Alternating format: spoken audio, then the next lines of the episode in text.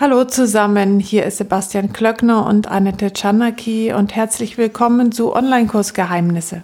Genau, das ist unser neuer Podcast und wir hoffen, dass es euch gefällt. Wenn ja, bitte lasst uns ein Abo da, wie man so schön sagt. Und ähm, vor ein paar Vol Folgen hat die Annette mich gefragt, wie, wir den, wie ich den Excel-Kurs erstellt habe, beziehungsweise sie hat gefragt, warum ein Online-Kurs ein gutes Medium ist, um Excel zu erklären. Mhm. Und jetzt würde ich dich gerne fragen, die gleiche Frage mit Yoga, weil du hast ja Yogakurse und Meditationskurse, dass du mal ein bisschen was erzählst darüber, warum du glaubst, mhm. oder, dass Online-Kurse gut geeignet sind. Ja.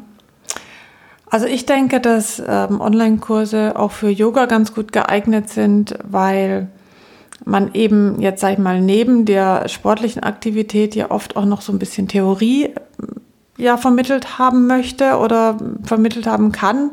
Das kann man eben in Online-Kursen ganz gut vermitteln. Wenn man zum Beispiel so einen YouTube-Kurs hat, es geht halt meistens wirklich mehr so um diese Fitness-Geschichte. Also dass man halt verschiedene Sequenzen hat. Das kann man natürlich sehr gut über YouTube sich auch runterladen.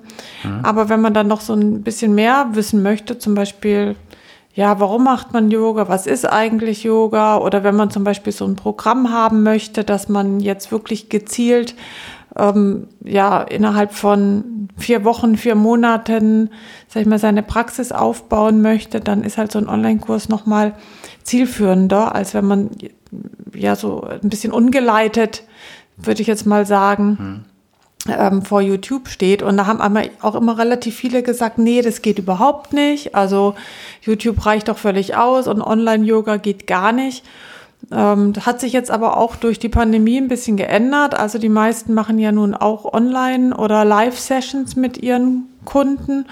Und viele, ja, also es ist ja auch irgendwie akzeptiert. Natürlich ist es schöner, wenn man dann live in einem Studio sitzt äh, zusammen und dann hat man natürlich eine ganz andere Energie und man hat irgendwie einen ganz anderen Rahmen und sowas. Mhm.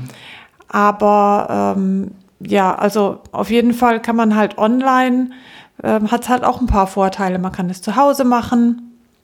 Man äh, hat die Zeit, auch vielleicht sich noch ein bisschen theoretische Grundlagen anzueignen. Und auch wenn man, sage ich mal, im Online-Kurs ist, ist man halt auch, sage ich mal, so ein bisschen ähm, ja, mhm. gezwungen oder kann man sich selber, sage ich, ein Ziel setzen und sagen, ich möchte dieses und jene Ziel halt innerhalb der Zeit erreichen und hat es dann immer parat. Mhm.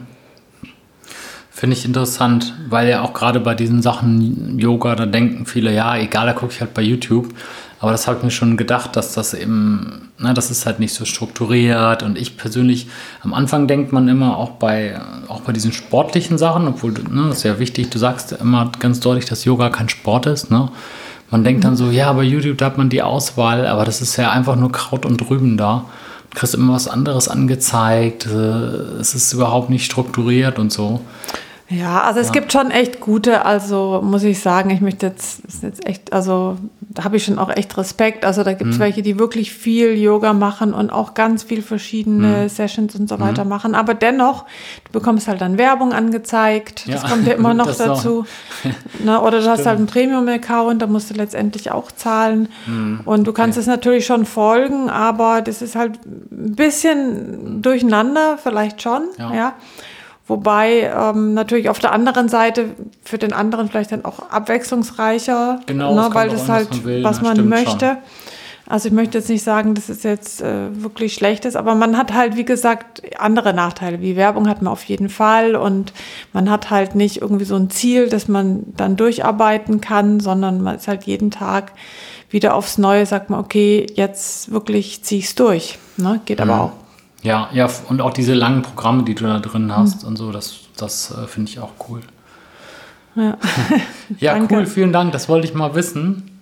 Ähm, ja. ja. ist halt noch nicht so ähm, viel auf, auf Udemy zumindest nicht. Ja. Ähm, stimmt. Ich denke aber auf anderen Plattformen auf jeden Fall mehr. Also mhm.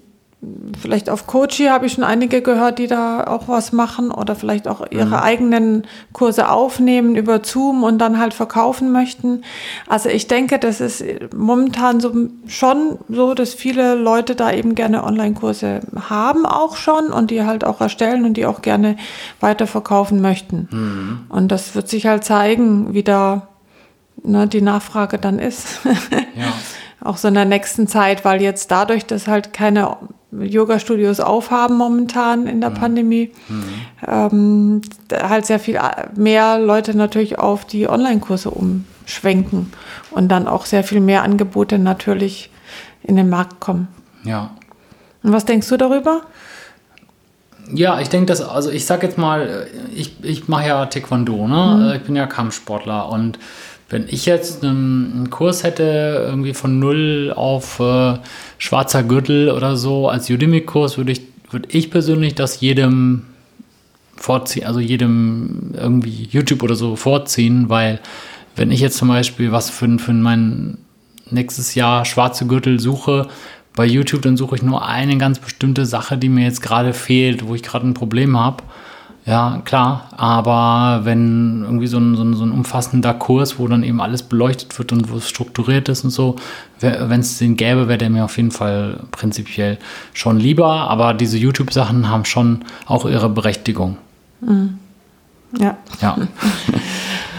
okay. Super, dann vielen Dank und ihr Leute da draußen, bitte gebt uns ein paar Sternchen, fünf Sterne, wenn es euch gefallen hat und wir sehen uns dann morgen in der nächsten Folge. Ja. Danke auch fürs Zuhören und bis morgen. Tschüss. Jo, ciao.